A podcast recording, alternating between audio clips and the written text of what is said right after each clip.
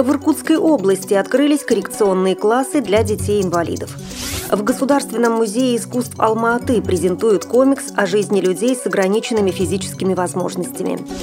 Состоялся седьмой фестиваль бардовской песни среди инвалидов по зрению «Струны Северной Пальмиры».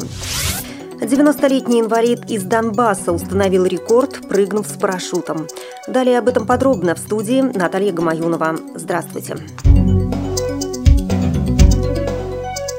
В Иркутской области открылись 7 классов для детей с ограниченными возможностями. В них зачислены 42 ребенка.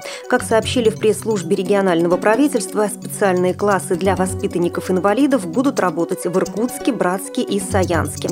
Классы открыты для реализации прав на образование детей-инвалидов. Образовательный процесс ребят из детских домов-интернатов для детей с проблемами здоровья будут осуществлять педагогические работники территориальных коррекционных образовательных учреждений. Руководство детских домов-интернатов для детей с проблемами здоровья провело работу по оснащению классов учебным оборудованием, которое соответствует требованиям санитарно-эпидемиологического законодательства и возрастным особенностям детей. Учеников и педагогов обеспечили канцелярии, а также специальными учебными и наглядными пособиями. В Государственном музее искусств Алма-Аты презентовали комикс о жизни людей с ограниченными физическими возможностями, созданный в рамках социального проекта «Больше, чем блог». В западных СМИ комикс используют для того, чтобы донести важную социальную информацию. Комикс уникален в плане подачи большого объема информации и привлечения внимания людей. Его всегда читают до конца, в отличие от текстовых материалов, отметили организаторы. Проект представляет собой репортаж в форме комикса, созданный французским художником Николя Журну, который в течение полугода описывал повседневную жизнь 18-летнего подростка с ограниченными физическими возможностями.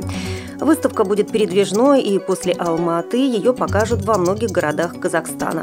Комикс также будет выпущен и в виде альбома, который разошлют по библиотекам, школам и международным организациям Казахстана. Седьмой фестиваль авторов и исполнителей бардовской песни среди инвалидов по зрению «Струны Северной Пальмиры» прошел на летней базе отдыха на берегу озера Зеркального.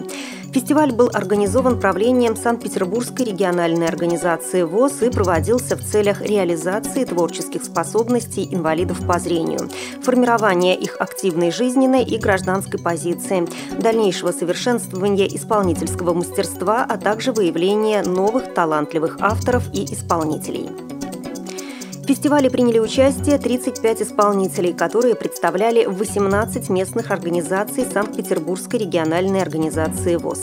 Фестиваль проводился по трем жанровым категориям. Авторы-исполнители, исполнители произведений метров бардовской песни, вокальные дуэты и трио, исполняющие как собственные произведения, так и произведения других авторов.